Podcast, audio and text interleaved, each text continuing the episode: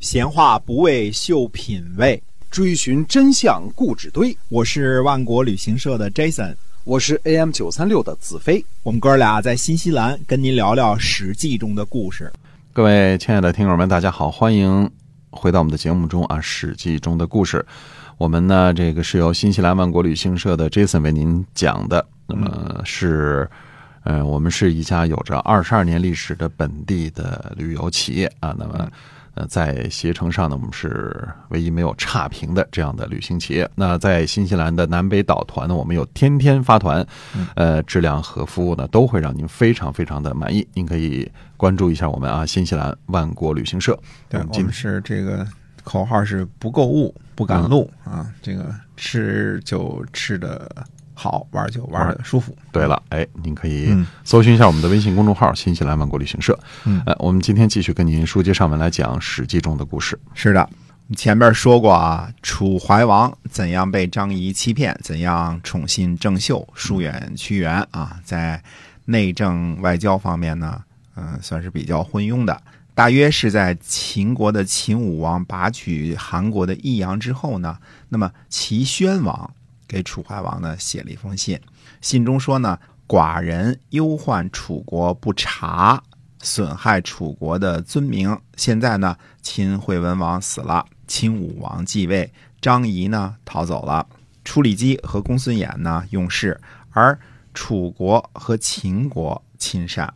楚里基呢对韩国友好，这个以前我们说过啊。公孙衍呢对魏国友好。韩国和魏国呢恐慌，一定会靠着这两个人呢与秦国求和，那样呢赵国和燕国也就没有不和秦国亲善的道理了。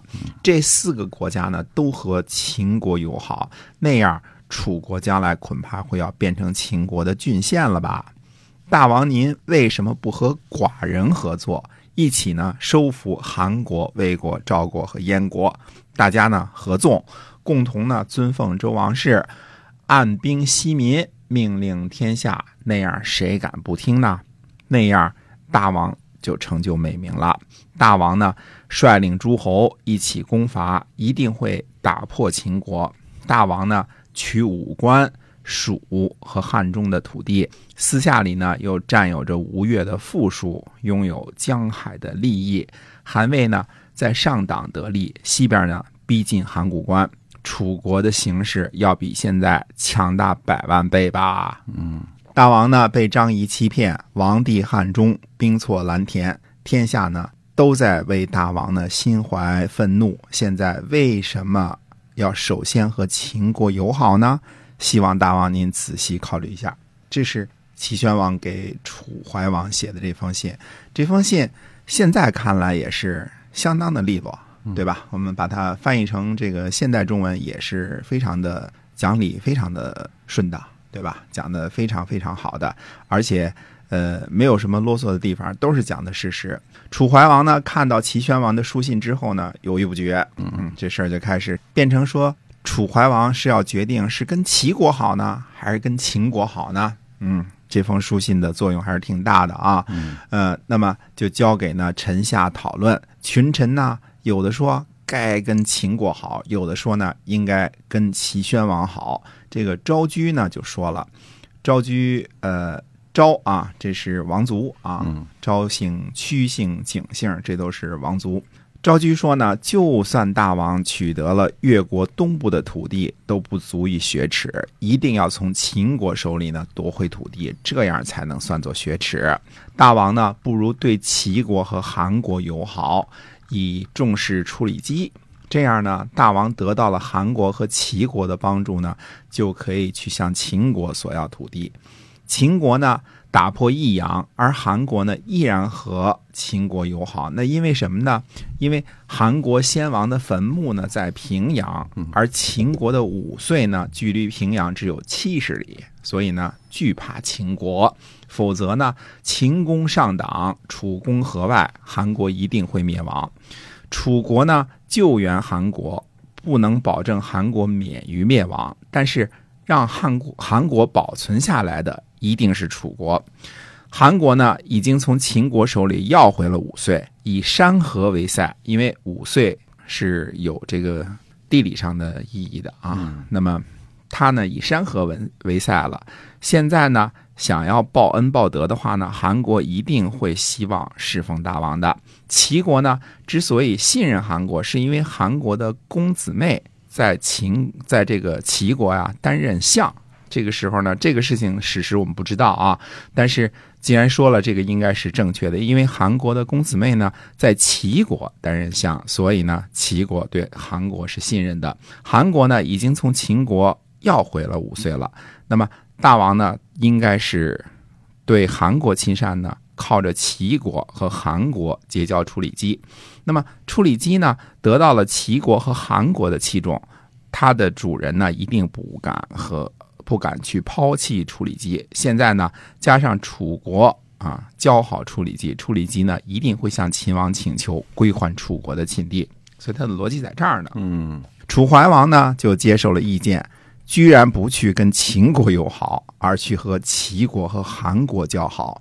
所以公元前三百零六年的时候呢，呃，我们说楚怀王呢又雄起了一把，楚怀王与齐国呢联合进攻越国。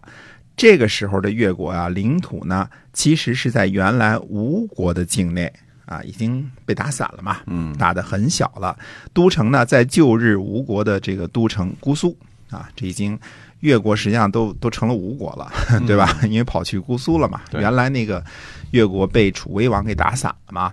那么这次攻击呢，楚怀王等于说彻底的打残了越国啊，原来是基本打残。这次是彻底打残了，呃，攻占了越国的都城姑苏，杀了越王吴强，把这个原来的原来的越国和吴国的土地啊，全部都收入麾下了，建立了江东郡，就是所谓的东国或者叫夏东国。嗯，越王这个吴强的子弟呢，就争立，底下孩子们就都各自自己要立王，有的称王，有的称君，或者在海岛上。或者进入了今天的福建。后来呢，在秦汉的时候呢，这里产生了东越王。这个越呢是越国的越和闽越王。那么这个是后话啊。总之，呃，曾经的霸主国家越国，先是被楚威王打的大败，这次又被楚怀王彻底消灭，逃入了福建和沿海的荒荒蛮之地。那我们有理由认为呢，福建。就是大约在公元前三百零六年左右才开始得到开发的，原因是因为原来的越国人逃跑之后没地儿去了，跑去福建大山里去了。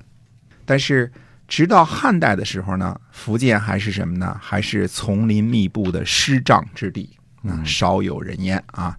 呃，到了三国时代，孙吴政权呢才开始开发闽北之地。这才是闽北，这才是福建北部，这算是孙吴政权等于算是福建真正的开始开发。要等到什么呀？要等到西晋的时候，呃，闽南呢才有这个零星的呃居民点儿开发出来，还是零星的 闽南啊。呃，公元前呢三百零五年，楚国呢背弃了和齐国的友谊，与秦国交好。这个时候呢，秦昭襄王刚刚继位，于是呢。送给楚怀王才会，与楚国呢嫁女娶妇，恢复友好关系。啊，要知道这个呢，其中要按说呢也是有道理的。为什么呢？因为芈月是楚国人，对吧？嗯，这个，呃，刚上台新任用的这个魏然也是楚国人，对，嗯，还有灭戎，这都是楚国人，对吧？这个时候呢，国君年轻，那么赵襄王还很年轻的，那么。这个时候呢，跟楚国友好是对的。那在楚国心目当中呢，掂量掂量齐国和秦国的这个分量呢，觉得跟这个谁呢，跟秦国现在应该更亲近一些。嗯，这是其中的这个逻辑啊。公元前三百零四年的时候呢，楚怀王和秦国呢在黄鸡会盟，会盟的时候呢，两国就签订友好条约了。秦国呢把上庸地区归还给了楚国，黄鸡在今天差不多河南省新野以北。这里呢，应该是当时楚国和秦国的边界。公元前三百零三年呢，齐国、魏国、韩国以楚国呢背负和几国的合约，与秦国亲近为由呢，联合出兵攻击楚国。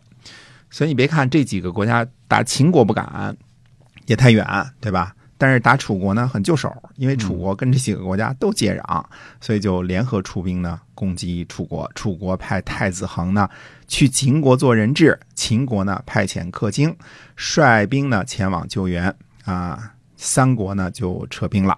就是秦国一出兵呢，三国就撤兵了。楚国呢已经和西边的秦国交好，又占领了江苏的土地啊，版图呢扩大到了极限，情况呢不错。而这个友好的局面呢，呃，被在秦国做人质的楚公子恒呢给打破了。公元前三百零二年呢，秦国的大夫和楚公子恒呢私斗，嗯，楚公子恒呢就把秦国的大臣给杀了。嗯嗯，俩人打架斗殴，把人大臣给杀了。哎，哎，之后呢，就私自逃跑回了楚国。要说呢，这位呃太子恒啊，楚国的太子恒呢，也实在是不懂事儿啊、呃不知道是处于是是不是出于为国争光的目的啊，还是公子哥儿脾气脾气就这样就任性呢？嗯总之呢，这主呢，反正呃一点顾忌都没有。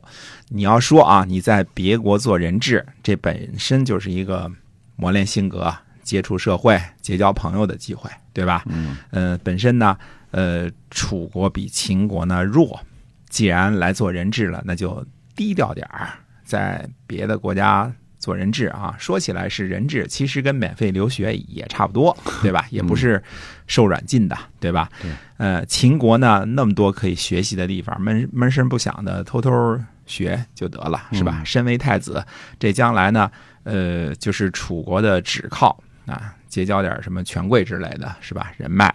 所谓的私斗呢，无非就是任其使性啊，不管是为了出风头，还是为了女人，总之是好勇斗狠，啊嗯，逞能而已。那么其实呢，太子恒绝对是属于官二代、富二富二代啊，这就是比较悲哀。嗯本事大小不说呢，心胸还十分的狭窄，生来就享受着不是自己奋斗来的成果啊，似乎呢血统高贵，其实呢资质平庸，实在是没什么信心。这种资质平庸之人呢，生在富贵之家，还不如生在普通老百姓家里好过点儿，至少没那么多妄念，对吧？想多了。总之呢，这位太子爷呢，事儿就这么做了，怎么着吧？这太子爷的一时冲动呢，给这个楚国惹来了巨大的麻烦。那么下一回呢，再来分析一下为什么楚太子恒的这个一时冲动杀人会给楚国带来巨大的麻烦。哎，是的。好，今天我们史记中的故事呢就讲到这儿了，请您记得新西兰万国旅行社，呃，我们是新西兰的一个二十二年的本地的企业。我们今天啊史记中故事呢先讲到这儿，我们下期再会。再会。